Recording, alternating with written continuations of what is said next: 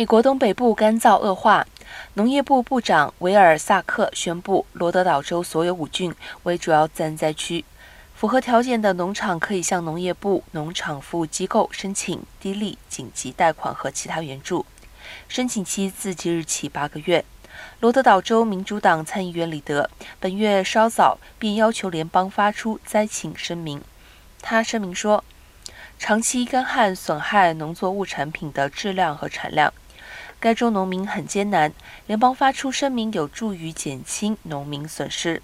里德办公室数据显示，罗德岛州七月降雨量不到零点五寸，远低于平均降雨量二点五寸。全州百分之九十九以上地区极度干旱。